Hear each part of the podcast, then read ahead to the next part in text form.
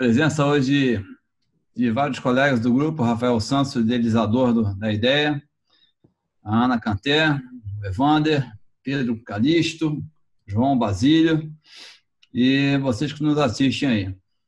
E hoje estamos começando as primeiras iniciativas para trocar uma ideia com vocês de uma maneira mais dinâmica, tentar descobrir o que, que quem está nos assistindo quer procurar mais em termos de informação, de orientação, para a gente poder desenvolver palestras mais objetivas, mais práticas e atingir o nosso objetivo, que é ajudar todo mundo que está por aí, buscando o sonho, tentando voar, voar com segurança e ter uma ótima carreira pela frente, né? A gente, nós, muitos de nós aqui já estamos há alguns anos nessa carreira, 35 anos no meu caso, continuo apaixonado, curtindo cada dia e muito feliz participar desse convite aí do Rafael, estar tá com esse grupo tão bacana e estar tá voltando a me envolver nessa parte que eu tanto gosto, que o Rafael conhece, que de transmitir o conhecimento, trocar experiências e criar o que virtualmente é o nosso papo de hangar, né? Diga, Rafa. Não, estou quietinho, manda pau, tô, tô aqui quietinho olhando. Eu estou meio zoeira que, que o voo é longo, a gente fica meio, meio desfusado, mas estamos acompanhando aqui. Eu queria conhecer o Evander, o Pedro Calixto, o João Bas é, Basílio, se vocês puderem falar um pouco de vocês. O Evander ainda está voando em Manaus? Eu voei em Manaus, sim, fiquei um tempo lá voando, né? Aí eu tive que voltar para cá para dar andamento no meu ICAO e no meu Jet. Trainer, que era duas coisas que tava me faltando a fazer no, no mercado, porque eu não tinha horas para para poder ter tudo isso, né? Então eu focava mais nas horas do que ter o jet trainer e cálculo. Então eu pensava diferente, voar numa ONG chamada é, Missão do Céu, que é uma aviação missionária onde ajuda os povos indígenas, né? Eles ficam anunciando o evangelho dentro do, do Amazonas. Então eles levam pastores, eles levam essas pessoas para fazer o trabalho evangélico. E a gente acaba é, indo voar com eles. Lá eu vi o Compare 9, não sei se eu mandei num grupo aí algumas fotos ó, de alguns voos que nós fizemos por lá também. E aí, quando terminou esses voos, eu tava para tentar entrar na Rico e na MAP, mas só que eu não tinha o ICAO, né? E aí eu falei assim, ó, vou voltar então. E eu voltando, eu tiro esse carro e faço o jet. Aí foi uma das etapas que eu concluí essa semana. Terminei o jet, e agora eu tô focado aqui no ICAO aqui para correr atrás disso daí, né? Mas legal. Evandro, vamos dar uma chance de todo mundo fazer uma rodada aí, cada um se apresentar. O Fechou. João, João Basílio aí, por favor, se, se apresente aí, se tiver tipo, na pronta aí, ou Pedro Calixto, quem quiser entrar na frente aí. Bem-vindos. Opa! Pedro aqui, pessoal. Oi, Pedro, bem-vindo. Obrigado, obrigado, comandante. Então, pessoal, estou ouvindo a conversa de vocês, né? Eu sou piloto comercial checado, mas eu só chequei também no, no Aeroclube de Uberlândia e não voei mais ainda. Estou aí na, na correria para arrumar alguma coisa. É, tu tem já ICAO, JET? Não, não, eu... não, como eu tô, tô, com IFR Multi, mas como assim, eu, eu não estou voando, então, não tem cal, mas eu estou aproveitando esse tempo para estudar. Então, eu estou estudando em regulamento, principalmente regulamento e, e inglês, né? É, já pegando o gancho de vocês aí, referente a acidentes, é, uma coisa que aconteceu comigo, experiência minha mesmo, é, quando eu fui fazer meu multi, é, tinha gente lá que estava fazendo, alguns pilotos lá no Aeroclube que vendia a hora lá, 100 reais a hora de cena e tal, só para o cara canetar. Eu não, não, não fiz isso e minha, todas as minhas horas foram voadas. Eu tenho é, é as 13 horas e meia, né, 12 horas de, de instrução e 1.5 de cheque, foi tudo pago. Eu gastei quase 18 mil aí, enquanto, infelizmente, tem alguns colegas que, que não, não optaram por, pelo caminho mais fácil, né? Mas eu acho que é, o, o, certo, quem faz o certo, colhe o certo, né? E felizmente eu é. fiz da maneira correta. É, Pedro, a gente tem diversos relatos, até a gente vê alguns filhos de colegas nossos aqui da aviação comercial que estão iniciando a carreira e se deparam com essa situação que você está relatando aí. Mas o fato é o seguinte, né?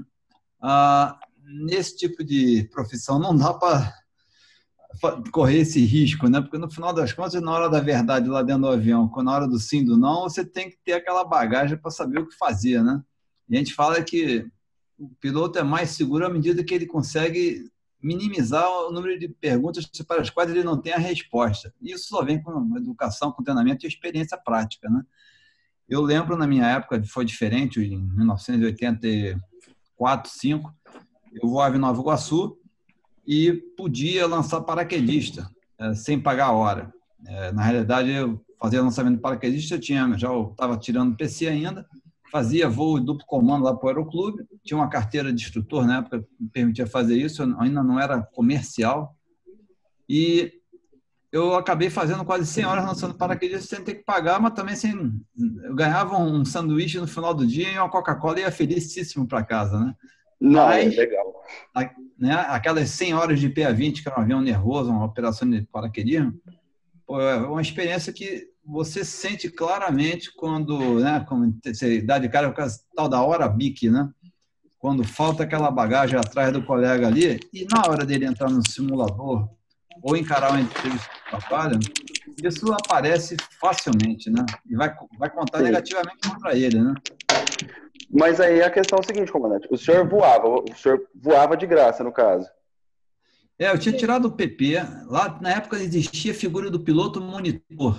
Não era um instrutor ainda, mas podia fazer o que chama do duplo comando, quando apareciam sócios que, que não voavam há muito tempo. Eu já estava com meu PC e IFR checado, fazendo as horas, e surgiu essa oportunidade de voar o PA20. Eu tenho um irmão, mais recentemente, ele é de um segundo casamento do meu pai, também entrou nessa situação, foi para Belo Horizonte, foi procurar achar um aeroclube lá para conseguir voar e aquela história, começou a voar de duplo comando, pegando carona, até que o pessoal ganhou confiança nele, foi começando a fazer umas horinhas de graça e, e aí foi caminhando, né? Porque pagar do bolso tudo é, uma, é difícil, né?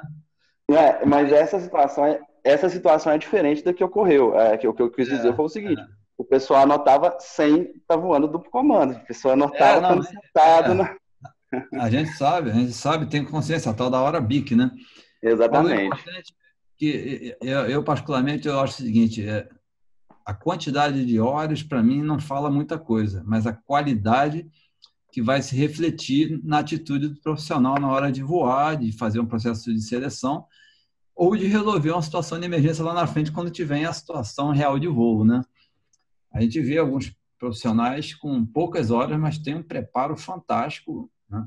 e tem um ótimo desempenho, fazem, às vezes é preferível você partir para uma, uma preparação mais específica para o teu objetivo, para a aeronave que você quer voar, para a empresa para a qual você quer ingressar, e é, apostar forte nessa preparação adequada do que ter um monte de hora que no final não significa muita coisa, se não for bem aproveitado ou bem direcionada, né? Eu queria deixar um, deixar um manifesto aqui, porque quando a gente fala em segurança de voo, eu cansei de ver isso na minha carreira, nessa posição que eu tanto gosto. Pô, lá vem aquele tal de Vanderput falar sobre segurança de voo para enrolar a aviação da gente, né? Mas é, é, é percebe-se às vezes isso claramente, né? especialmente de certos administradores né? de empresas aéreas. O cara da segurança de voo é um empecilho mas eu, eu aprendi e fui ter sucesso na função de segurança de voo na empresa que eu trabalhei, onde eu me envolvi, revertendo esse quadro e mostrando que, na realidade, a segurança de voo é uma ferramenta para fazer com que a empresa funcione bem com menos risco, controlando isso e o que resulta no melhor resultado financeiro, né? Então, se a gente jogar isso também para o nosso campo pessoal, né? a gente vai ter mais sucesso, operar com mais segurança, com mais eficiência. E para quem tem especialmente o seu avião próprio, ou é o piloto do seu avião próprio de um táxi aéreo pequeno, preservar a sua ferramenta de trabalho e preservar as suas vidas, né? Então, a gente, não, a gente tem que tentar não enxergar a segurança e todas essas medidas preventivas como um empecilho, mas como um meio de atingir, de realizar a atividade fim, que é o voo com segurança. Conta um pouco Fala, a sua carreira, como foi? É, eu bem, comecei sentado no colo do meu pai pilotando um Cessna 172 em Nova Iguaçu. Sentado ah, num monte de almofada, depois para enxergar em cima do painel.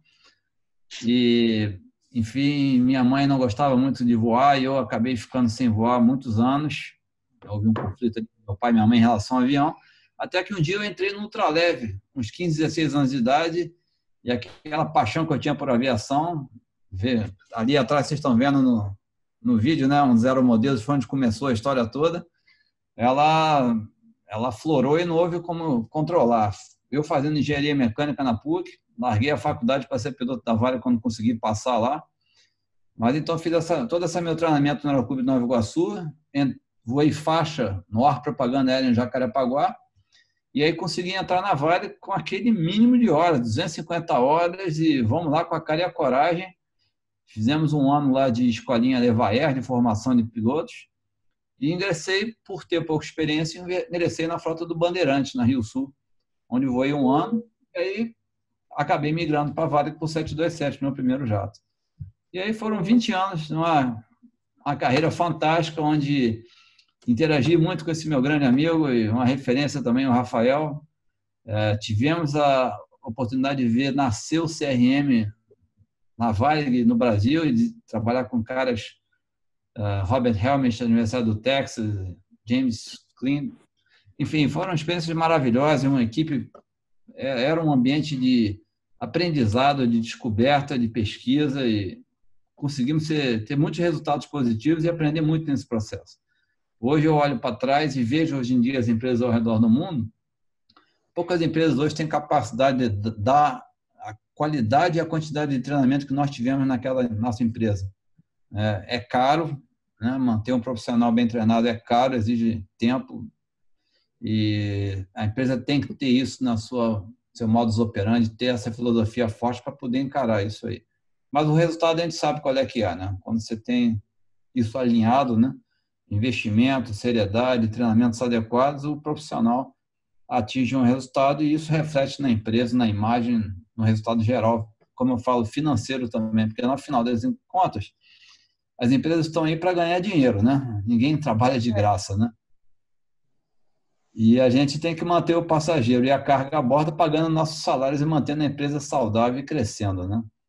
apesar de todas as dificuldades que a aviação tem ao longo dos anos no mundo inteiro, não é uma coisa exclusiva do Brasil ou de um país em si. Os dados da IATA mostram que é uma atividade com uma margem de lucro pequena, é, sujeita aos sabores do preço do óleo e outras interferências políticas, macroeconômicas. Né? É, na realidade, eu vi um estudo da muito interessante que fala sobre tudo isso, os fatores que influenciam e desde política macroeconômica, comunidade europeia, Brexit, preço de petróleo, terrorismo, ameaça de terrorismo, isso tudo é aquela velha história. A borboleta bateu asa lá do outro lado do mundo, nós aqui do, outro, do lado de cá sentimos uma pancada, né? Está tudo é. muito interligado hoje em dia, né? Eu, realmente, o, o, o administrador, o empresário, para abrir uma empresa aérea, tem que ter muita coragem, muita paixão e tem que ser um projeto muito bem estudado para não dar com os burros na água, né? Legal. Mas aí, só completando aí, quando a Varig fechou lá em 2006, um pouco antes da Varig ter o colapso, eu tive, eu vi que a coisa não estava indo bem. Alguns colegas até foram mais proativos do que eu e partiram para o Oriente dois anos antes da, da falência, em média. Eu saí já assim, quase no apagar das luzes, e vim aqui voar no Oriente Médio. Dei muita sorte que quando eu saí de lá, eu consegui entrar direto de comandante no 777, tinha um pouco de experiência para poder fazer esse movimento. Não foi fácil, mas chegamos, estamos aqui já há 12 anos e super felizes, é, voando pelo mundo inteiro aí, é uma operação muito interessante, voando desde os lugares mais fantásticos do mundo até os lugares mais inacreditáveis, Katmandu, é, Cabul, e lugares bem interessantes, né? Mas é, aí é, é, importante ver como a gente tem discutido e trabalhado aqui no grupo. Jansen Tura tem trabalhado firme nesse, nesse processo de tentar organizar o processo de planejamento de voo, dar ferramentas para os pilotos saberem onde buscar as informações. Esse outro trabalho que eu fiz agora, que a gente vai fazer o vídeo do briefing de ameaças, né? Ah, saber gerenciar essas situações todas, especialmente quando você vai para um lugar que é desconhecido, que não se tem muita informação, ah, como isso é importante no preparo e no voo, né?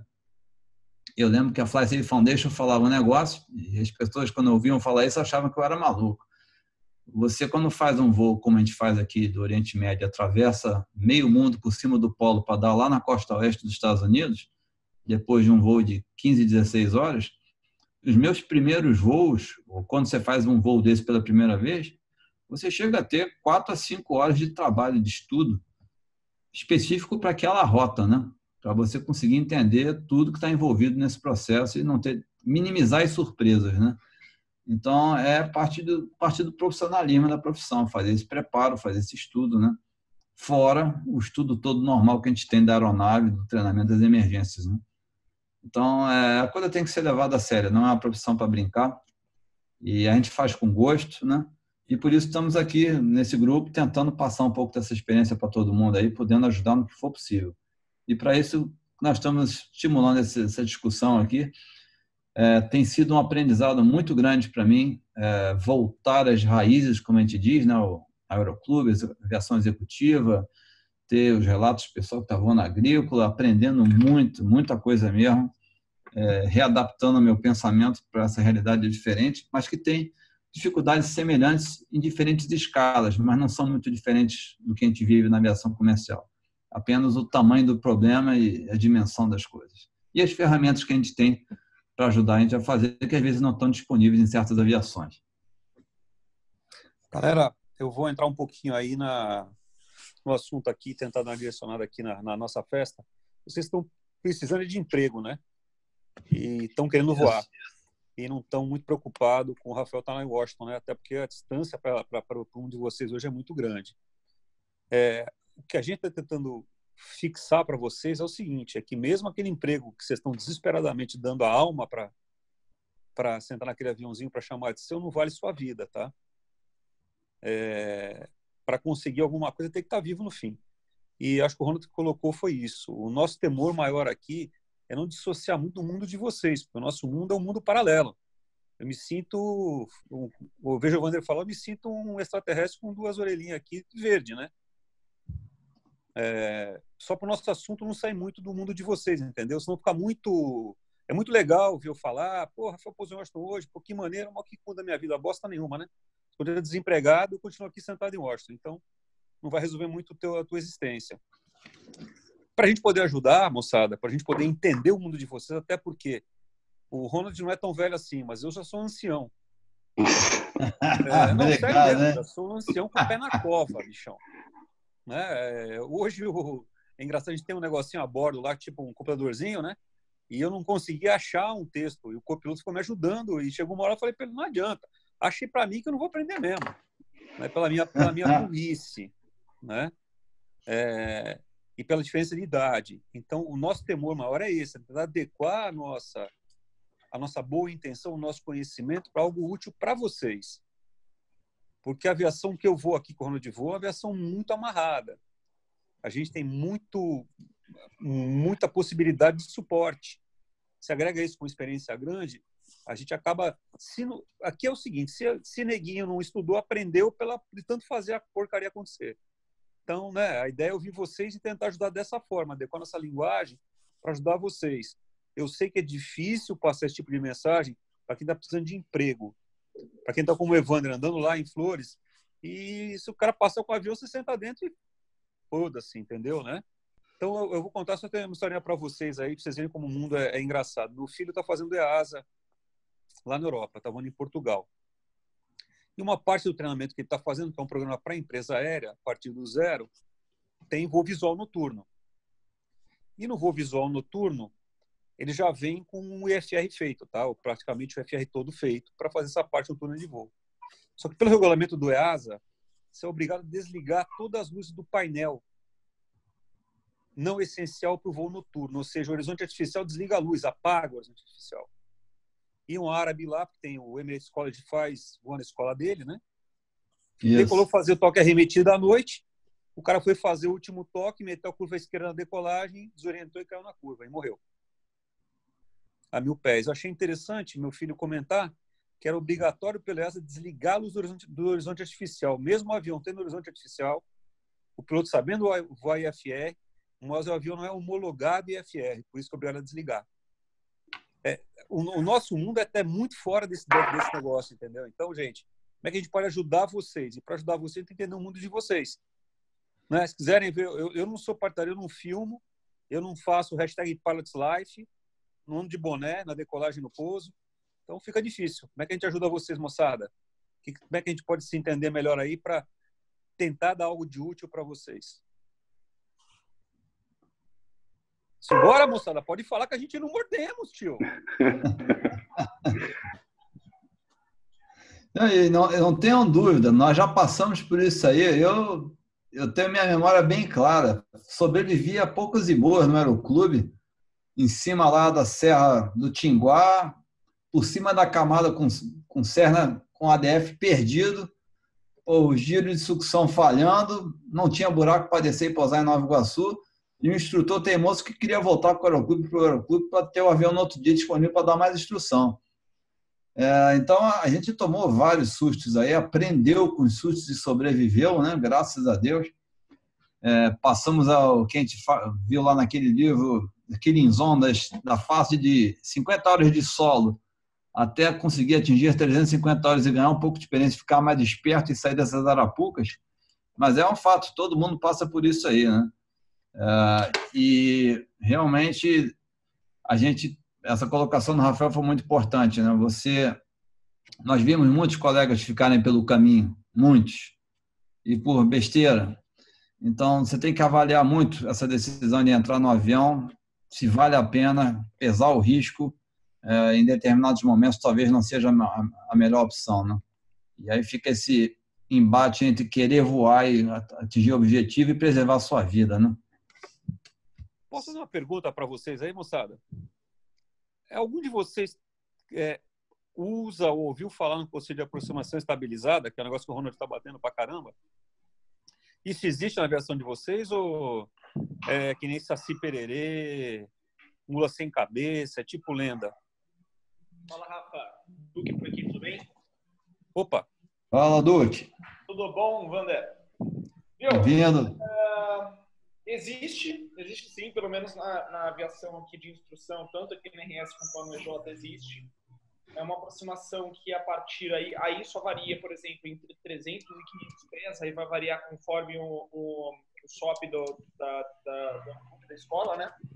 Mas é um conceito básico, que é asas niveladas e pista livre. Não, e não tem nada muito mais do que isso daí. Né? Uh, em caso dessa situação uh, não ter asas niveladas, começar não estar tá dentro da velocidade, da configuração de flap é, e, e, a pista não estiver livre, aí a gente remete. Não tem muitas outras nuances a não ser essa. Legal. É, é, é, o que a gente vê importante nesse conceito todo aí é um, uma coisa que está sendo colocada que junta esses pedaços todos, atitude, velocidade, altura, rampa, é o conceito de energia, né? Que é você estar com a aeronave ali com a energia da aeronave adequada para a situação que você tem que estar tá e para poder posar, né? E a gente vê que, apesar de todos esses conceitos aí, acontecem os acidentes toda hora. Agora mesmo, essa semana, a gente viu mais um, um vídeo aí fantástico da aeronave da Lion Air 737 varando a pista aí, posando longo, com chuva, porém veloz e não arremetendo, né? Mas o, o conceito, como eu falo, são dimensões diferentes, mas a, a, o conceito básico é o mesmo e se aplica em todas as aeronaves, né? Embora você tenha que saber adaptar essa necessidade. Quando a FACEF Foundation desenvolveu esse conceito, a gente foi tentar divulgar isso no, na América Latina, houve um cuidado muito grande de ver como é que cada um opera. Eu não posso aplicar um conceito de aproximação estabilizada na nave 121 jato da mesma maneira que eu aplico num, num jato executivo ou num teco-teco que voa numa fazenda, né? Tem que se adaptar à realidade operacional também, mas o conceito permanece lá de uma maneira criar essa segurança, o que a gente chama esses gates, aí que a gente vai ter chance de fazer um vídeo depois aí, uh, nos próximos dias, falando mais a fundo sobre isso aí, né? Então, deixa eu contar essa para vocês. Posso contar a historinha que se passou comigo? Da executiva, que me deixou um pouco assustado, por isso, assustado, por isso que eu perguntei, Felipe. Eu estava dando instrução de dar instrução de simulador e pessoal que, que tem interesse em expatriar. E tinha um colega que voava um jato, um jato executivo pesado, não era um jato executivo leve. Executivo pesado, eu falei, lega-se para cima, tá? E foi fazer um treinamento conosco. Ele não tinha experiência de avião comercial é grande, né? E fomos no simulador fazer um voozinho. E achei interessante porque dava trem em cima, ele pedia flap para começar a colher o flap, acelerava e flap up. É, eu achei interessante esse, a maneira dele voar, entendeu? Muito fora do nosso mundo, né, Wander? De é. você subir, aguardar uma altitude para poder acelerar e limpar. Ele não, era trem em cima, nariz para baixo e sai limpando a jabiraca, né? É, por, por, por coincidência, no caso deste colega, o treinamento era feito na área de Hong Kong. E quem foi feito em Hong quem voa para Hong Kong, em meu caso, caso do Wander, sabe que lá, lá tem obstáculo gradiente para decolar, é um absurdo, né? Para não entrar no morro voando. É, e me causou espécie isso. E ele falou que na executiva, a maior parte dos caras opera dessa forma. O cara decola, trem em cima, nariz embaixo, limpa o flap e larga o pau. É isso mesmo, moçada, que vocês veem na versão de vocês também? Avião que tem recolhe trem de posto, esses bagulho aí, tipo, vamos que é nós? Simbora, moçada. Vamos, vamos ouvir vocês falar, porque na aviação do tio aqui, liga no YouTube é, e tem o Life lá, os caras minha aviação, na minha aviação, o negócio ainda não tem nem o trem, não tem ainda nem o trem up, né? Então, lá no caso do Cezinha, a gente ainda fala brincando isso daí, mas essa situação que você falou, pelo menos, é, eu vejo que é um tanto quanto comum acontecer aqui, que eu não sei necessariamente o porquê, se isso é uma questão que é, é, é uma cultura, né, se é cultural, ou se é uma questão que, na verdade, é, tem, tem um porquê, alguma, algum procedimento que foi imposto, mas assim, eu vejo que falando é muito comum. Faz a pergunta, Felipe. Claro. Quando na tua viração lá não tem trem de pouso, mas tem curva, não tem? Ah, com certeza. Então, quando decola, tipo, decolou assim, faz curva quando? A partir de 500 pés. A gente... Ah, legal. Uh, Aí sim, hein? Na verdade, 400 pés, after takeoff checklist, flaps up, lights off, engine instruments checked, e aí 500 pés a gente inicia a curva. Tá bonito, tá bonito. E aí, moçada, vamos embora, Wander. Rafael, posso dar uma opinião aí? Pô, pode falar opinião, não. Tem que falar a opinião de vocês, gente. O tio aqui, o tio Wander, ah. os dois aqui estamos voando um lado pro outro aqui. O... A chance de a gente morrer é, e... é um pouco menor que vocês. A minha, eu vou morrer de idade mesmo. Ah, vamos lá. Eu, eu voei meu, meu, meu multi praticamente com dois instrutores. Um instrutor, é, ele orientava o seguinte: tirou o avião, eu fiz o multi no Seneca 2. Tirou o avião do chão, recolhe trem 120, mantém Você 120. multi de quê? Como é que é o negócio? Ó, eu fiz o multi no Seneca 2. Ah, no Seneca 2, legal, entendi. Legal, entendi. Desculpa. Aí eu fiz com, com dois instrutores, certo? Aí um instrutor, qual que era a orientação dele? Rodou o avião, tirou do chão, recolhe trem, 110 na subida, vai embora.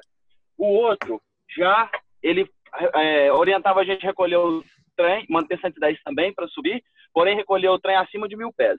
Por quê? Ele falava pra gente, acima de mil pés. A hora que cruzava mil pés, recolhia o trem. Para altitude de segurança, para caso de pane, você tem recurso para voltar. Segundo ele. então, eu só tive 12 horas de multi e... Então, foi essas duas, essas duas histórias aí que eu, que eu, que eu tive, né? De experiência de voo mesmo. Pedro, posso, posso fazer uma, uma, uma pergunta? Aqui, vamos pensar junto. Claro. O que, que claro. é o Sêneca dar mais arrasto naquela desgraça? Eu pouso, acredito né? eu que seja. As perninhas, as patinhas, né? As patinhas. Patinha sim, muito arrasto, não dá? Aí você sim. coloca as patinhas para baixo e perde o motorzinho, com aquele arrasto todo. Pesado. Sim. Aí é, ruim, né? problema, né? Mas é. aquele detalhe, voando com o instrutor, eu pelo menos eu seguia o que o instrutor falava. Eu achava o, o outro mais correto, lógico. Porque é o seguinte, ó, o gráfico de performance do seu avião lá no Seneca, qualquer aviãozinho tal, mesmo avião que a gente voa, no meu caso do Wander, ele, ele subentende quando você perde um motor, você está com o trem em cima, tá? Para você perder o motor com o trem, fica para isso. Eu já, há muito tempo atrás, eu fazendo voo para Porto Alegre, entrou um senhor, na época que na aviação começou, a gente podia ter um convidado na cabine, no Brasil, que a gente não tem mais esse luxo hoje em dia, né? E ele entrou assim, muito educadamente, um senhor assim, já de uma certa idade, olhou ali pela janela do avião e olhou para mim e falou assim: Nossa, vocês estão voando alto, né?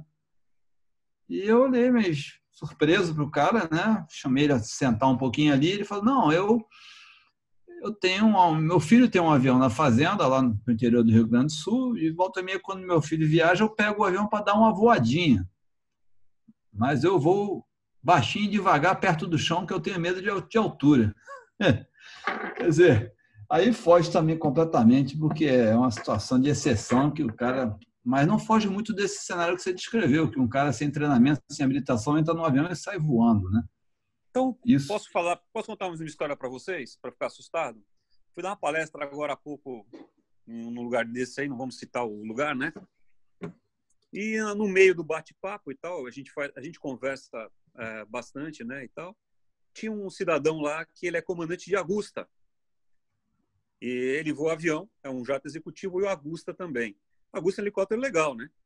IFR, é autopilot. Baita helicóptero. Aí ele virou para mim e falou: pô, eu opero com metade dos mínimos de você. Eu pouso em Guarulhos com 100 pés de teto quando tá CAT 1. E eu fiquei com na cabeça, né? Falei, porra, velho, como é que você pousa com 100 pés de teto quando tem CAT 1? E fui olhar pela RBH, eles copiaram o faro americano, para variar, copiaram mal feito, né? E botaram esse, esse, essa abóbora. Evandro, eu vou te explicar. Você está tá, tá ILS categoria 1, está 200 pés de teto. Ele é autorizado a operar com a Augusta até 100 pés de teto. Então, quando está CAT 2, que é 100 pés, ele opera com 50 pés. Talvez cada Faz velocidade, Rafael? automático com a Augusta. Aí eu perguntei para ele, falei, você já ouviu falar no conceito de área protegida? Uh, falei, pois é. Você está operando a 100 pés com o teu Augusta aí, passa um, uma Kombi do lado, o negócio dá um flip de ponta cabeça, né? É. Aí ele, uh, uh, uh. Falei, pois é. A gente está falando de um cara que é linha aérea de avião, linha aérea de helicóptero, opera uma máquina top, né? Augusto é uma máquina top. Ele falou que o, avião, o helicóptero tinha dois anos de uso. É, parece que é um helicóptero bastante novo. Eu não conheço helicóptero, né? Pode falar uma besteira do cacete. Não é, conheço a máquina direito. dessa é na faixa de 7 a 9 milhões, dependendo do equipamento. Não é nem um brinquedinho, né? É, pô, o cara falou que era todo equipadão e tal, né? E aí eu fiquei cabreiro de um cara com esse conhecimento, com, voando uma máquina dessa, não ter um conhecimento de um, de um, de um conceito básico de aproximação IFR, né? Rafael, acho que a grande pergunta aqui para nós, dentro do que a gente está se propondo, é como mudar essa realidade, né? É, a gente está vendo aí a quantidade de acidentes no Brasil, esse último ano, 2018, foi um ano ruim, né? 2019 não está fugindo muito a regra até o momento toda hora a gente está tendo uma surpresa desagradável. E como, na opinião de vocês, a gente conseguiria mudar essa realidade? Qual é a sugestão de vocês que estão envolvidos nesse dia a dia, nesse início de carreira, nessa situação que vocês estão descrevendo aí? Na verdade, é, a, a, meu estudo, é, que ele começou por causa do TCC, ele começou justamente por causa dessa questão. É, nos últimos anos, pelo menos na, na aviação de instrução, foram registrados aí 379 acidentes e onde tipo 70% deles tiveram ligação com o fator humano e isso é uma questão que ela precisou precisaria ser analisada ela não é analisada pelo menos nos últimos anos não foi analisada com tanto afinco ah, coincidentemente eu achei bem interessante eu estava dando uma olhada ontem na, na, no material da, daquela revista Conexão Cipaer e graças a Deus tem começado a aparecer bastante trabalho ligado a isso, a segurança de voo para instrução, para para é, essa parte de aviação inicial, né? Ah, tanto que até hoje lá no grupo eu comentei com vocês sobre sobre aquele aero é, aerocinose, aerocimetose, acho que é o nome lá que, isso, falar, isso. que é do movimento ah, relacionado ao movimento. Uh, teve um outro trabalho sobre ciências aeronáuticas também, que é o rapaz que foi adicionado hoje no grupo, que é o Adson. Fez um trabalho fantástico sobre isso, levantando essas questões é, sobre a, o que, que é um curso de ciências aeronáuticas, o que, que ele deveria ser, o que, que ele deveria incluir. São coisas ligadas à prevenção de, de acidentes é, relacionados a fatores não técnicos, né? Então, a, bem puxado por um CRM, bem puxado para essa área Infelizmente, nenhum curso universitário de ciências aeronáuticas no Brasil está preparado para isso. Ele mostrou isso daí dentro do trabalho dele, eu achei bem interessante.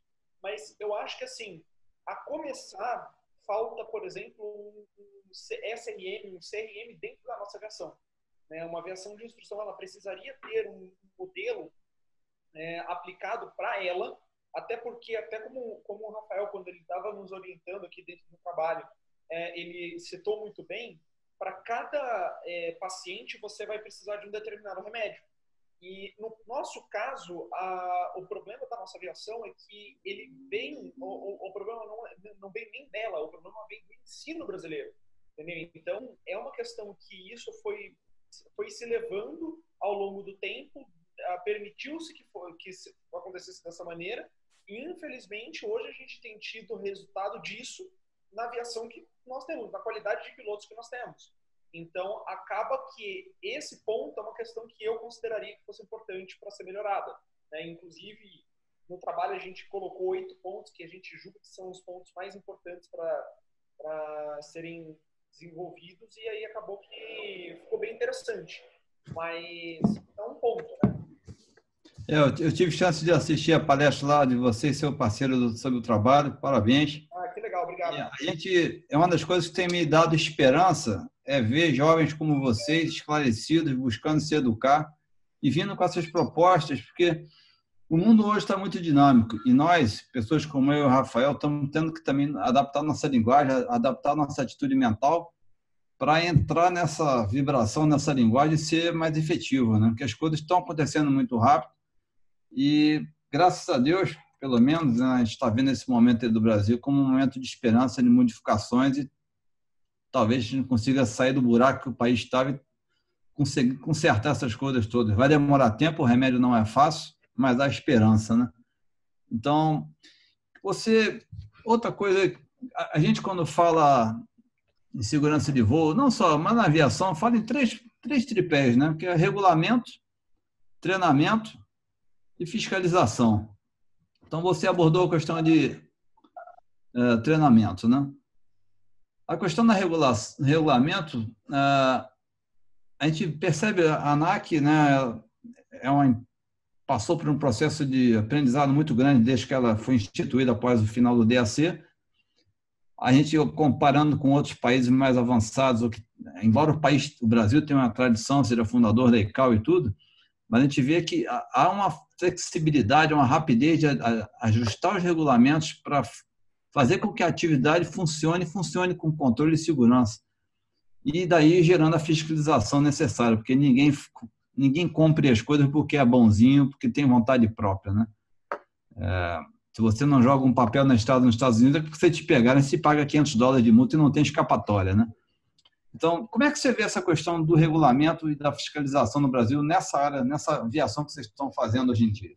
Bom, é, eu vou te falar que assim, uh, eu acho que pelo menos na parte de instrução, a gente tem um problema um pouco sério, porque a, ANAC ela tem inserido uma série de, de uh, vamos falar, obrigações para o aeroclube, para ele cumprir, é, que tem sido um pouco complicado. Uh, são coisas que, na verdade, elas são necessárias, concordo, mas talvez não dessa maneira, entendeu? não da maneira como eles imporam. Uh, um exemplo que, que eu vou citar. Hoje, por exemplo, para você ter um avião bimotor dentro de uma instituição, você não só precisa ter o avião, mas você precisa ter o simulador. Ah, para você dar instrução, por exemplo, de IFR, você teria que ter 50 horas de IFR real. Ah, e tem uma série de outras questões que, na verdade, você é, acaba precisando ter para você é, manter uma instrução. Beleza. Eles não fizeram, por exemplo, uma consulta até um, onde a gente sabe, para entender como que era a realidade dessas escolas de aviação em poder cumprir aquilo lá prontamente. Eu acredito que, na verdade, é, o simulador é uma coisa que é um must-have em qualquer escola de aviação. Até porque, dentro do trabalho, eu defendi isso daí, eu acho que você, dentro do seu trabalho de losa, você defende, tem que haver uma auditoria, tem que haver, na verdade, uma aplicação da, da, daquele CRM que você teria dentro da, de uma escola e fazer uma aplicação, de repente, em simulador para você poder verificar como é que está indo, como que não está indo, etc. Beleza, tudo bem. Mas, infelizmente, a realidade de muitas escolas de aviação não é essa. Então, a, a gente acaba se pegando numa situação que fica assim, poxa, beleza, vamos cumprir? Vamos cumprir. Mas você investe 200 mil num simulador, por exemplo, um simulador básico, né, que você poderia ter feito de uma outra maneira, de uma outra forma, e infelizmente não pôde, porque veio assim, ó, olha, tudo bem, a partir de agora funciona assim. É, Felipe, eu gostei muito da sua resposta, especialmente que você tocou num ponto que é onde eu queria chegar. Eu estava lendo um estudo agora lá nos Estados Unidos sobre implantação de drones no espaço aéreo. E você vê o trabalho que o FAA tem feito, junto com o NTSB e junto com as associações de operadores de drones, ah, as pessoas que estão interessadas comercialmente, os fabricantes, as empresas de filmagem, enfim. O importante é que você falou da palavra mágica aí, é consulta. Antes dos caras desenvolverem um processo, uma regulamentação, uma legislação e amarrar a coisa toda, sentou todo mundo, vem sentando ao longo de, dos últimos dois, três anos, que é importante que haja a regulação e o controle, mas isso tem que ser uma coisa viável, né? mantendo os requisitos mínimos de segurança, mas fazendo a atividade funcionar e não ser um impedimento para o funcionamento da atividade, né? E aí vai acabar resultando no que você falou. Se eu pago um certo dinheiro para usar um simulador durante 10 horas, obviamente eu posso usar aquilo de uma maneira A ou de uma maneira Z, tendo resultados finais completamente diferentes. Né? Aí que eu entro a voltar na qualidade da hora, do treinamento que você está sentado ali. Né? Pô, legal, gostei da sua resposta. Então, quando eu era instrutora, na época era basicamente é, tinha que estar tá mistura, ar quente e a área de toque ser no primeiro e segundo terço da pista. Se o aluno estivesse mirando depois, era uma aviação que não usava rádio. E a gente seguia tudo, a orientação que tinha no aeroclube, né, no manual de instrução do aeroclube. Eu lembro que o pessoal usava aquele livrinho, manobras elementares, e ia, mas com as palestras que eu, que eu ia no Aeroclube, conhecendo a criação do CRM, fui aprendendo e eu sei que os aeroclubes hoje mudaram muito. E a vida fora de, do eixo Rio-São Paulo é diferente, porque eu voei três anos na região amazônica, na Amazônia Legal, eu ficava na, em Belém, mas eu voei também até um pouco para o oeste do Pará, indo para o Mato Grosso. É complicado, porque essas, esses tem piloto que aprendeu a pilotar que nem que aprendeu a dirigir Fusca. Só que aí tem todas essas fiscalizações do da ANAC, coisa assim, mas muitos é, aprenderam a pilotar, mas se mirando nos pilotos da Varg, com, mirando os pilotos da Panam. É, qual era aquela empresa que tinha Catalina lá em Belém? Era Panam, né? Panam, meu pai trabalhou de mecânico Panam e na Paner também, né? Então, na Panam e na Paner. E alguns seguiam, tipo, tentavam fazer uma padronização, mas eu lembro que quando eu voei há 16, 17 anos atrás lá no, na região norte era complicado. Isso que o Evander está falando existia muito. Agora, meus colegas estão dizendo que já diminuiu, mas a gente não sabe, eu não sei mais a realidade. Que nem eu, quando fiz a minha formação, eu fiz o curso PPPC em Aeroclube e saí instrutora e fui ao, e arrumei outro emprego depois de mil horas. E aí eu consegui voar Caravan, era uma empresa regional. Mas muita gente, eu lembro, pessoas que eu conheço, pessoas que estão na linha, pessoas que estão até hoje em dia fora do país, em empresas aéreas, fizeram PC desse jeito. Já como sendo copiloto de avião privado. E alguns que seguiram a linha, tipo, vou aprender o básico.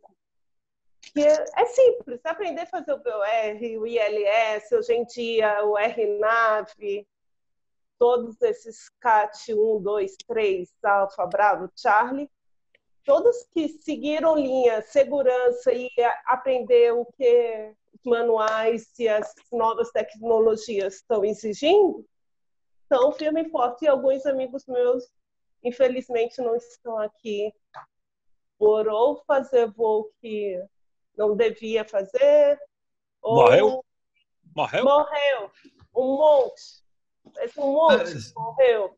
Você sabe, Ana, me chamou muita atenção um parágrafo Eu daquele, daquele Inzon, em que o autor fala que nos Estados Unidos, eu estou meio fora desse mundo, por isso eu pergunto aqui a vocês que estão passando por instrução inicial agora, que lá nos Estados Unidos, durante a instrução de PP, o piloto tem três horas de treinamento em uso do horizonte artificial para ele conseguir fazer uma curva de 180 graus e sair daquela situação em que as condições visuais vão te- te- deteriorando, o teto vai abaixando, a visibilidade vai caindo, e o cara, em vez de dar meia volta e sair fora antes de perder vontade de se desorientar e cair, ele vai tocando o voo por não ter esse conhecimento básico e ter o receio de fazer a manobra, né? Então, achei interessante. É, então o cara sai PP, mas ele tem três horas de treinamento que é basicamente focado em olhando o horizonte, fazer uma curva controlada, 180, meia volta e voltar para onde ele estava com referência. Isso é feito hoje em dia? É requisito no Brasil? Como- pode me dar um heads up nisso aí? Ó, há 22 anos atrás não era. Eu dei instrução em 90, 97, 98 e parte de 99. Isso não fazia parte do plano de treinamento do PP. O que que era? Era é, voo por atitude como referência painel, asa, na caso de falha de um dos instrumentos. Eu acho Isso. que isso ainda é até hoje. E para os alunos de PC, aí tinha os pré-requisitos que eu não lembro todos, mas tinha as navegações, que aí, algum, na minha época, alguns aeroclubes deixavam o aluno voar solo realmente, outros não, porque aonde eu dei instrução, eu voava paulistinha, a gente não deixava era muito difícil deixar um aluno voar solo, a não ser que ele garantia que ele fosse voar e sem fazer pouso completo, porque quem daria na hélice para ele voltar para casa? Entendi. E aí, mas hoje em dia colocaram partida elétrica no Paulistinha, botaram rádio no Paulistinha, transformaram o Paulistinha em um avião com comunicação. Isso é para mim é muito esquisito. Legal é o Paulistinha de antigamente. É, deixa eu fazer dois comentários a respeito disso daí, Ana. Ah, colocaram em uma determinada instituição e a ANAC, ou, eu acho que foi a ANAC mesmo, que fazer uma fiscalização nessas aeronaves, mandou tirar todos os starters e todos os rádios que eles tinham instalado. Eu quê? achei isso um absurdo. É, e, é um, e é uma, na verdade, uma patifaria. Agora, só um segundo ponto a respeito. Oi? Mas qual foi a justificativa? Não estava certificado a instalação? Ou... o aeroclube ele fez isso de uma maneira sem antes pedir autorização e aí assim parece que qualquer alteração que você faz na aeronave você teria que mandar essa aeronave para fazer uma nova certificação alguma coisa assim aí vocês imaginam tem que parar a frota inteira de um, de um aeroclube porque tem que fazer um certificado de aeronavegabilidade alguma coisa assim de novo Sim. então é inviável mas enfim é só um comentário a respeito disso daí você estava comentando que, nesse caso, desligava-se o, horizonte artificial para você poder fazer essa curva, tal, não sei o quê. Ah, bom, é, tem só uma questão. Eu acho que os 80% da, da frota de, de aviação de instrução do Brasil, nem horizonte artificial funcional tem. É, eu também concordo contigo. Essa é uma questão que, na verdade, é, eu acho que ele não faz parte nem do- dos itens que são necessários para uma aeronave de instrução. Então, tem, na verdade, um, a ANAC ela exige alguma, a- algum grupo de instrumentos, mas não necessariamente esse instrumento está. Do horizonte. É, e assim, ah, também tem alguns outros instrumentos, por exemplo, o VOR, ADF, essas coisas também é, que não de- deveriam estar e não estão. Tem algumas coisas que eles também deixam passar, sabe? Então, é umas coisas É, assim, o- na verdade, O, o, autor do livro, inclusive, Felipe, ele, ele, aborda essa questão da dificuldade de ter esses equipamentos instalados em aeronaves pequenas, até o momento em que a tecnologia avançou tanto, que foi uma das coisas que eu esqueci de comentar, é o tripé tecnologia, treinamento e regulamentos, né? fiscalização.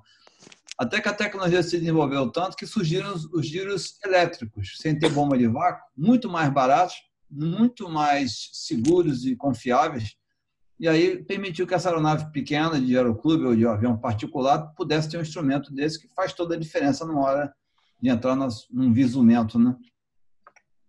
Sim. E eu, eu falo para você que, assim, é, é, na verdade até um pouco é, triste para a gente, né? Porque, assim, a, a gente não está preparando os aviadores hoje, não se prepara mais aviadores para você voar a aviação de hoje, mas sim da aviação da manhã.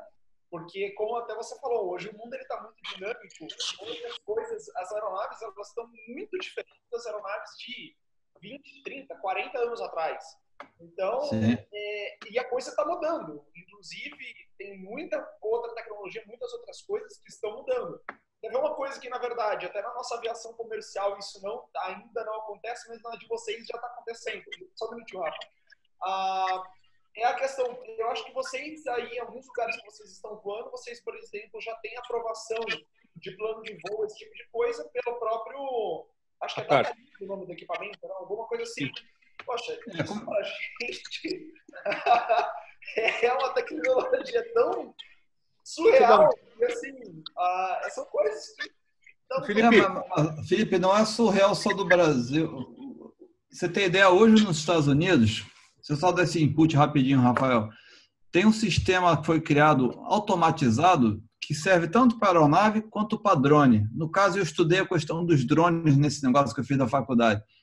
Tem 500 aeroportos já no Brasil, nos Estados Unidos inteiro que o, o cara que opera o drone, ele com telefone celular, ele entra no sistema de ATC ao vivo e a cores, real time, pega uma autorização para entrar dentro do espaço aéreo do aeroporto até 400 pés de altitude, um plano de voo real time, sem papel nenhum. E isso está. Isso aí, na verdade, estão preparando o espaço aéreo para entrar a utilização desses drones automatizados sem piloto, transportando passageiro para lá e para cá. Que a Uber fez um estudo e é uma coisa que eu vejo acontecer daqui a 5 a 10 anos no máximo. Hoje já existe em teste em Dubai, na Nova Zelândia e em Las Vegas, nos Estados Unidos. Então, a ferramenta está lá e, e, é, e não é difícil de funcionar, não. Não mais com a tecnologia que se tem hoje em dia, né? Vai lá, Rafael. Felipe, eu fazer uma pergunta para você. Fez um comentário interessante. É, vai remeter ao meu raciocínio. Você falou que os aviões hoje em dia são diferentes né, de quando o tiozinho começou a voar. Que no Paulistinho, o único instrumento que tinha era o velocímetro, né? A combustível era uma boia com uma, um pitoco lá. Você ficava olhando pro pitoco. Até hoje é assim, viu? Era um pitocão, né? É. É, inclusive, é... tem um detalhe: se o vento bater muito forte naquela vareta lá, a vareta não abaixa, viu? Ah, não, filho, lá é só tanque cheio, polícia é só tanque cheio, nego. Aqui, ó. É só Ué, você, não, você não leva varinha de bambu para dar uma cacetada na vareta, pô? É assim mesmo. A minha pergunta é a seguinte, ó, independente de como a gente interage com o avião, Felipe, se é manche, se é stick, se é o que é outro nome desse complicado, fly-by-wire, o cacete, se puxar esse negócio, o que acontece com o avião? O que ele faz? É, vai subir. E se empurrar, ele faz o quê? Vai descer. Se fizer curva a pista de cá, ele faz o quê? Vai curvar para a esquerda. E for para lá, faz o quê? De vez em então, quando vai para a direita. Pois é, o que, o que mata mais hoje em dia, e lamentavelmente tem empresa que o, que o, que um colega, que o colega voa, que o Vander voa, isso real time na porta de casa, é o cara esquecer que avião voa do mesmo jeito, dependendo do tamanho dele. Sim. Que para remeter tem que dar motor, senão ele não voa, por exemplo. Né? É, a, gente fala, a gente fala essa analogia, Rafael. Você, é. vai, você vai subir uma ladeira indo com o seu carro. Né? Isso eu estou me referindo a esse caso que você comentou que aconteceu aqui na porta de casa e também o famoso Air France 447. Você vai subir uma ladeira de, com um carro, você tem que fazer o quê? Quem né, ainda dirige carro manual? Bota uma marcha reduzida e enfia o pé na tábua, né? É, eu não, eu não tô censurando o, Vander, o Felipe. Não, não, não, eu digo, eu digo assim. Caso, tá? Não, não, absolutamente. Porque a gente. Podia ser eu cometendo o mesmo erro, cara. Sim, porque, Rafael, é, eu acho importante o seguinte: primeiro, que a gente tem esse entendimento, que o acidente é uma questão organizacional e a gente sabe o que levou a chegar nesse ponto, e infelizmente acabaram com a carreira do cara desnecessariamente. Mas o que eu me remeto, no caso do 447 da França e desse nosso aqui também, se você vai subir uma ladeira com o carro sem pisar no acelerador e você vai achar que o carro está acelerando a 200 km por hora, tem alguma coisa muito errada lá na raiz do processo todo que está fazendo o cara ter esse falta de entendimento, como a FlySafe já fez anos atrás um seminário de volta ao Back to Basics, né? que é o que está é faltando. Né? É o que eu vou colocar, Felipe, é que infelizmente, e aí, a, é aí que está estragando a aviação, é a nossa aviação, a minha aviação, a aviação do Wander. Eu vou dar meu exemplo hoje. Hoje a gente está na perna do vento aqui, se enxergava Nova York. O vento era de zero nó aqui, é zero nó. E o colega estava operando, o colega estava deixando ele, ele estava operando, deixando ele operar, não, ele estava operando. E sabe aquela vontade de você pedir um tráfego visual ali para posar? Ah, eu nem pensei fala. nos meus botões e falei assim, para quê? Pede uma vetoração para ILS, meu filho. Vamos vetorar seu ILS lá na cada caceta e nos aproximamos pelo ILS, com o parte engata até 500 pés, com o padrão da empresa aqui e tal. Esse aviador ele vai começando a ter os skills dele prejudicados. Porque, como o Banner colocou muito bem, o sistema, a organização mata o cara, mata o aviador que está no cara. É, eu não consigo entender, Felipe, sinceramente, isso é uma das. Uh, duas, tem duas coisas que o titio vai morrer sem entender. Primeiro, por que, que você tem que voar diferente de mim, por exemplo? Se o céu que a gente divide é o mesmo, né? e o avião, independente do tamanho, é o mesmo. Você, Felipe, é tão comandante quanto eu. Porque eu não me torno mais comandante porque o avião que eu vou é maior, certo? Cara é comandante, no Paulistinha é comandante nos 380. Não, não tem comandante assim, tipo comandante que tem um aviãozinho maior, é um comandante oito faixa, turbinado e tal. É todo mundo comandante. Né? embora, tenha, acho, embora tenha gente que acha diferente, né, Rafael? Mas o processo é, é o mesmo. retardado tem que internar o cara, né? Porque isso a gente já sabe. É, mas o, pro, o importante é o, o processo é o mesmo. A Ana está aqui, mas é em função do órgão sexual, tamanho muito reduzido, que dá ao cara essa tendência de querer, né? Se sentir mais macho. Então a gente comanda tudo igual. Então não vejo essa razão para a gente ter standard diferente para voar, Felipe. Eu acho que o meu standard cabe muito bem na sua aviação com ajustes. Ele seria saudável, porque eu ia ver você envelhecer e tal. Eu não ia estar mais vivo para ver, mas ia lá do céu, lá do inferno, eu você crescer. A segunda coisa, Wander, e aí é um, é, um, é, um, é um ponto que eu bato, já tenho muita porrada por disso e vou tomar. Tô ficando... A vontade de ficar velho é que você pode falar o que você quer, porque neguinho, né? Tá pouco se ferrando, né? Eu acho que piloto tem que ser criminalizado, sim. Eu escrevi sobre isso e eu botei ainda me prenda se eu fizer alguma merda consciente. Especialmente pela aviação que eu faço, que o Wander faz. Né? Se a gente fizer alguma merda consciente, desculpa, tem que ir pra cadeia enjaulado, grampeado e nunca mais ser solto. É. E essa vai ser a minha maior crítica aos órgãos investiga investigatórios, investigativos. É, são, são, são dois lados da né? Rafael, são dois lados da moeda que eu queria colocar isso aqui que é muito importante. O, um dos meus professores agora no mestrado, um cara grego, que participou da investigação daquele acidente da Helios. O grego, é, certo... grego é osso, hein, tio? Grego é osso, hein? O Não, cara mas... é grego, velho. Aí, aí eu me suicido. Não, mas o que eu, eu acho interessante, Rafael, que esse cara ele é um é um cara que tem uma, como nós aqui, teve uma experiência de aviação muito grande. Foi checador, foi diretor de operações, foi é, auditor da IOSA, é auditor da IOSA. O cara se formou em PhD na área legal, ele é um advogado especializado em, em aviação. E ele escreveu, junto com a esposa dele, uh, um livro falando sobre a criminalização da, investiga da investigação dos acidentes aéreos. Então, são dois extremos diferentes. Eu concordo contigo em grau, gênero e número. Se eu entrar num aeroporto, como tem acontecido aí, me pego ali no raio-x, bamboleante, faz o teste eu estou bêbado, Mamá. eu estava quase entrando num avião com 400 passageiros, eu tenho que ir pra, não tem escapatória, não, eu tenho que ir para a delegacia. Mas lá no extremo oposto dessa curva, eu não posso criminalizar o processo de investigação que é o que a gente fala que é a grande dificuldade do InterCB, do CENIPA, do mundo inteiro. Eu fazer uma investigação focando a prevenção, se vai haver um processo criminal em paralelo, totalmente fora desse escopo aqui. Senão, a gente nunca vai conseguir aprender e melhorar quando acontecer um evento desse. Né? Então, Ronald, eu vou te fazer, eu vou fazer uma, uma, uma... Desculpa, Felipe, se a, conversa ficar muito surreal, tá? é, o NTSB indica, indica culpado sim, Ronald. E escreve o nome do sim. cara que foi culpado atrás, tá? Sim, sim. É... Embora ele não tenha o poder ele... de efetivar a ação. Não, não, ele não faz investigação ah. criminal do fato, mas ele Isso. serve como base para. Exatamente. É, quem teve, quem teve o prazer vai, vai ser um processo paralelo depois de acabar a investigação do NTSB do órgão. Mas serve o dado é. que o NTSB, o NTSB gerou, tá? Vai servir é. aquilo ali para o cara usar na justiça. Eu não acho que o CENIPA, eventualmente o Brasil, tem que investigar acidente para prender ninguém, não é isso. É, não, mas, claro. tem que mas tem que identificar culpado, sim.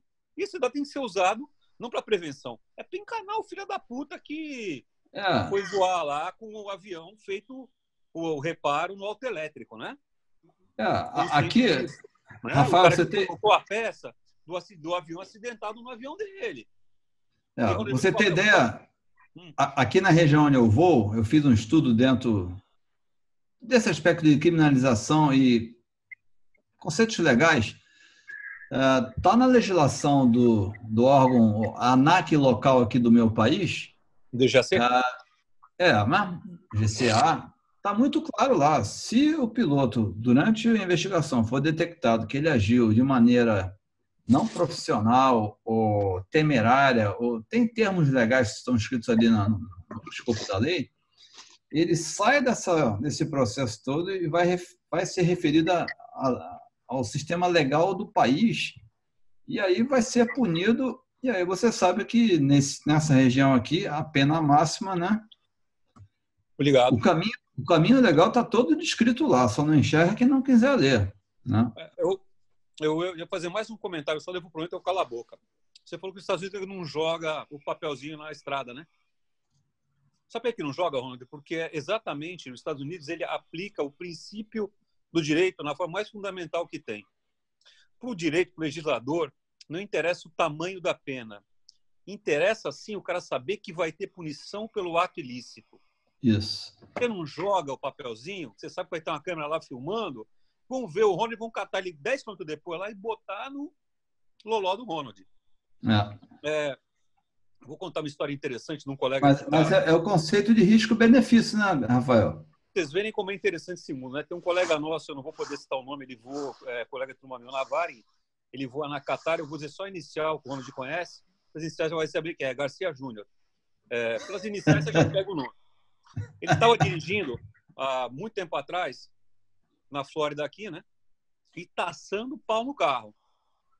Aí, bicho. O cara encostou, desceu, encostou do lado e falou, Mr. Garcia. O cara falou, my brother, you know me. Três dias de cadeia, né? O cara foi lá e tinha puxado a placa pelo sistema ali, deu o carro era alugado e já deu o nome dele ali de quem estava alugando. É, você colocou, Felipe, que é, isso na Flórida 15 anos atrás.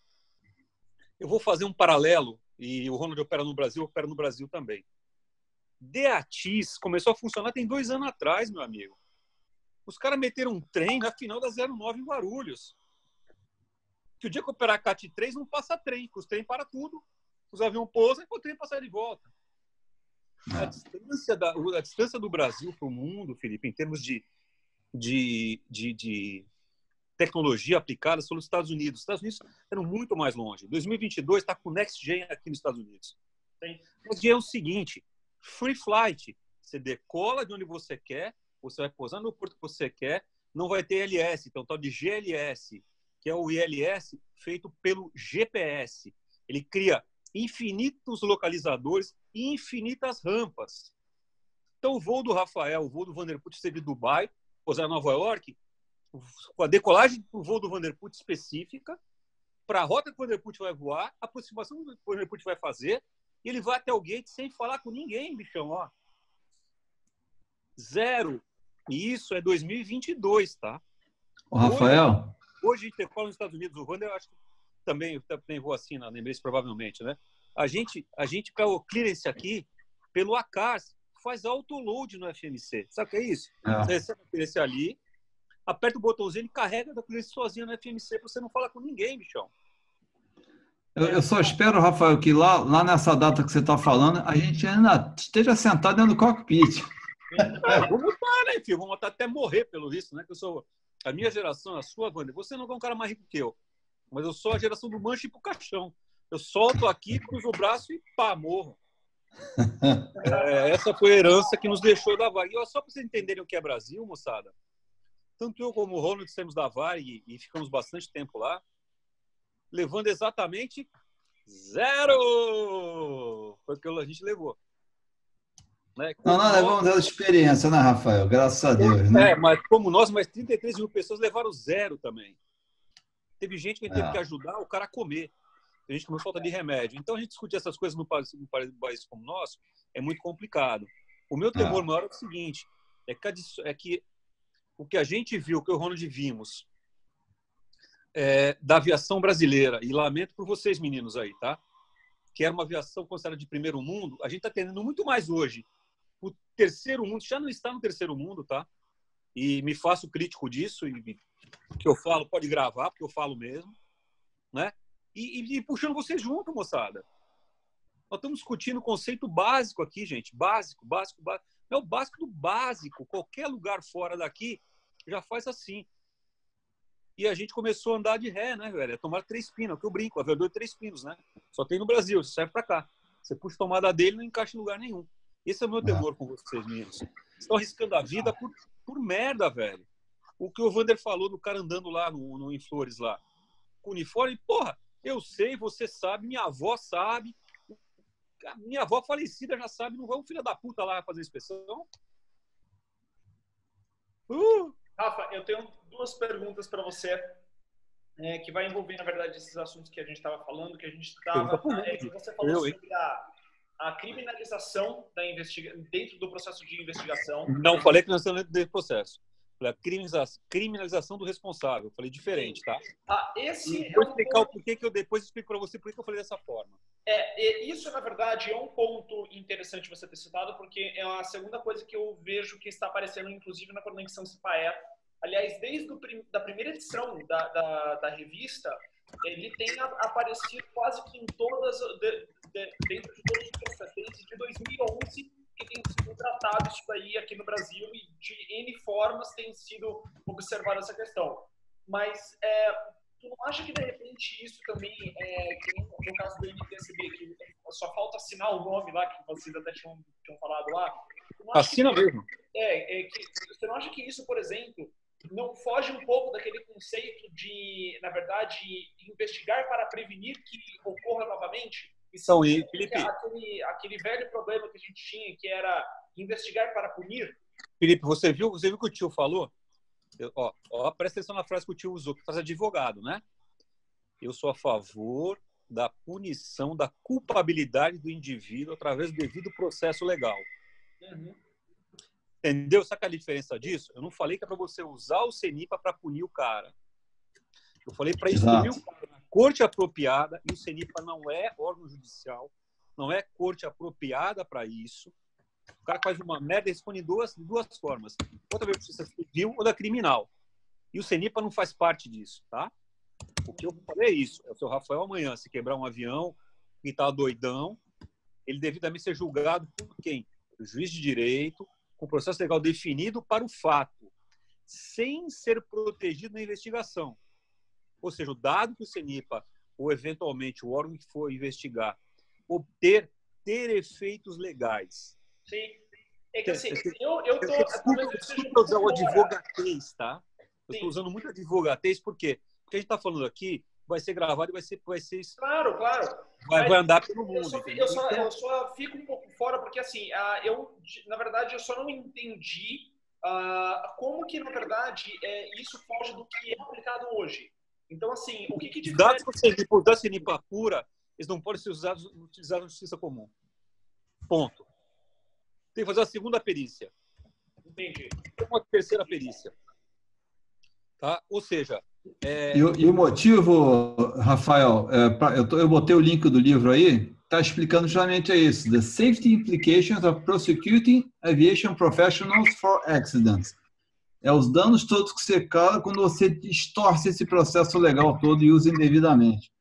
Não, não discordando de você de que fez errado criminalmente ou legalmente tem que ser responsabilizado. Né? É, lembrando que um dos poucos países do mundo que não punibiliza é o Brasil, tá?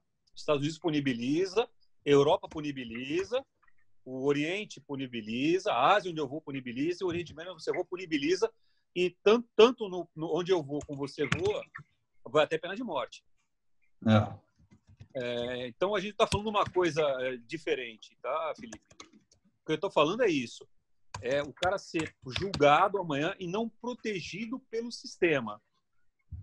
Para ir para a justiça comum, ter lá o seu caso avaliado, ter os dados do CENIPA, a perícia fornecida para o juiz, que se achar conveniente acata ou não esta perícia, o juiz, nos autos processos, tem condição de solicitar uma segunda perícia, uma terceira perícia, uma quarta perícia. E por isso eu vou perguntar para vocês, gente. Vocês são aí, né? Lembra do, do avião do Eduardo Campos? Pois é, deu o relatório final? Eu acho que não, né? Até agora. Sumiu, na é verdade. O do, meu, do Eduardo Campos? O relatório final saiu? Saiu, saiu o relatório final. Saiu um relatório lá, né? O final ou saiu só abstract lá? Não, saiu o relatório final já. Pode ser usado na justiça? Hum, não, né? não sei, acho que não.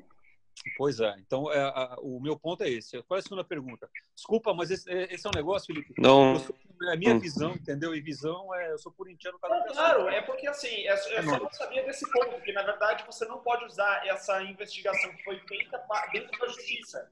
Eu não, não conhecia. Por quê? Porque não aponta culpado. Sim. A segunda, a segundo, o segundo ponto é justamente sobre aquela questão de bebida.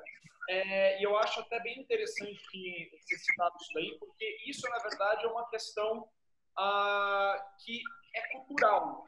É um outro... Absolutamente cultural, Felipe. Você foi no ponto. Então, é uma questão que, assim, ó, a gente. É, eu, eu, eu vou falar assim, ó, tomara que meu pai não esteja vendo. tomara que ele não veja, inclusive depois da gravação. Mas eu sempre vi meu pai, por exemplo. Pô, tem festa de família, tem não sei o quê, toma uma, duas cervejas, tal, não sei o que, você vai dirigindo para casa. Pô, beleza. Isso é possível? É permitido? Sabe que não. Mas a gente sabe que é, dentro de uma, duas cervejas, a gente está o nosso limite. Vamos falar assim, dessa forma. Estamos ainda dentro do nosso limite. Então, na verdade, é uma questão assim cultural dentro da, das pessoas que, ah, porque eu tive uma festa ontem à noite e tomei cachaça lá, é, hoje eu estou apto para voar, estou legal, estou tranquilo. Minhas, minhas, faculdades cognitivas, motoras, está tudo certo, né? meus compromissos ok. Dormi quatro horas, mas estou beleza. Então, é cultural. Na verdade, é uma questão que a gente tem, a gente não, não sabe até onde vai o problema. Entendeu? E, e torna a dizer, a certeza da punição, a possibilidade da punição. Onde eu vou, onde o Vander voa, não sei como a Emirates faz, mas aqui no, no, no, país que eu vou, o cheque de bebida e de droga, né, fio de cabelo, ah. ele é randômico, tá? E se ah. você disser não, você está devidamente... Culpado. Você vaza. É, nós temos... Cancelado, seu contrato é cancelado e caminho de casa. E é, a, você... Aqui, Rafael, é um pouquinho mais sério. Você passar um cheque desse aí, se negar, ou se for pego e depositivo, três meses de cadeia e deportação. Está no contrato. Fazem Nossa, você contrato umas dez vezes. Né?